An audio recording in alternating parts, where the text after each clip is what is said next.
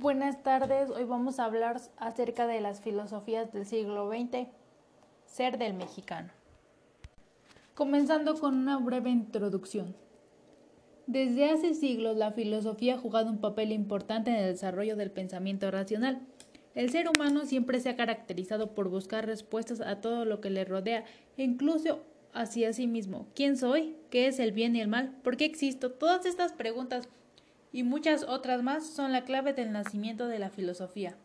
Históricamente se dice que la filosofía nació en Occidente, para ser más precisos en la antigua Grecia, aunque hoy en día se sabe que la filosofía asiática es más antigua que esta.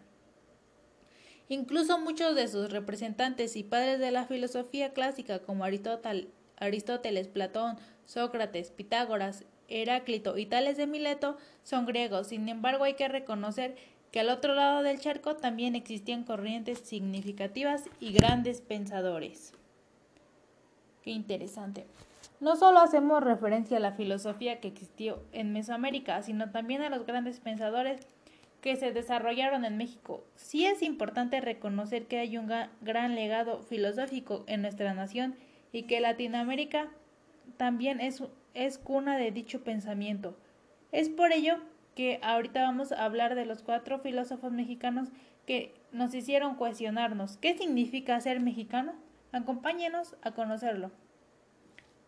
El primer filósofo es Antonio Caso Andrade, nació en la Ciudad de México. Este ilustre hombre fue una de las figuras centrales de la llamada generación de 1910. A lo largo de su carrera abordó temas de filosofía, estética, doctrinas morales, ideologías nacionales y sociología, entre otras. Quizás lo recuerdes por ser uno de los fundadores del ateo de la juventud, junto con José Vasconcelos.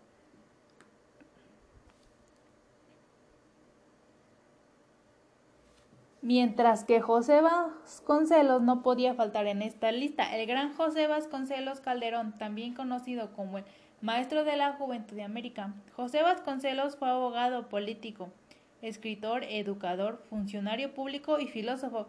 Entre sus obras literarias destacan La raza cósmica 1925, Pitágoras, una teoría del ritmo 1916 y Prometeo vencedor 1920, entre otras.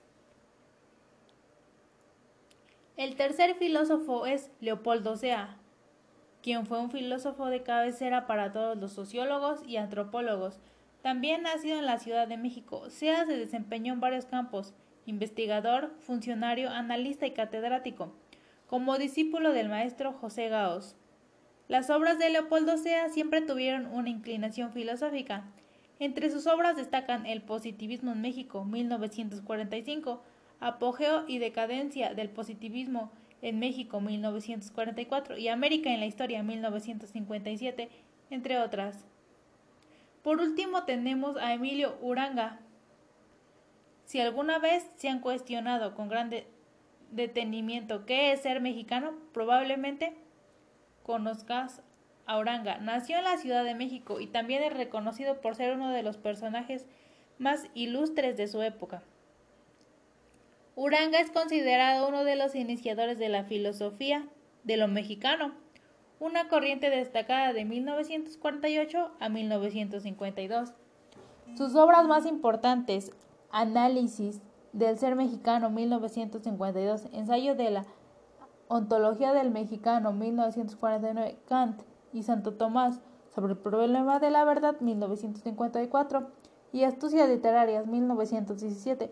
Su literatura está influenciada por Borges Jaimes Torres y Alfonso Reyes. Ahorita acabamos de hacer una breve explicación de los filósofos quienes se cuestionaban qué es el ser mexicano. Por hoy finalizamos a esta breve reseña. Espero les ayude a comprender un poco estas teorías y nos vemos en el siguiente episodio. Saludos.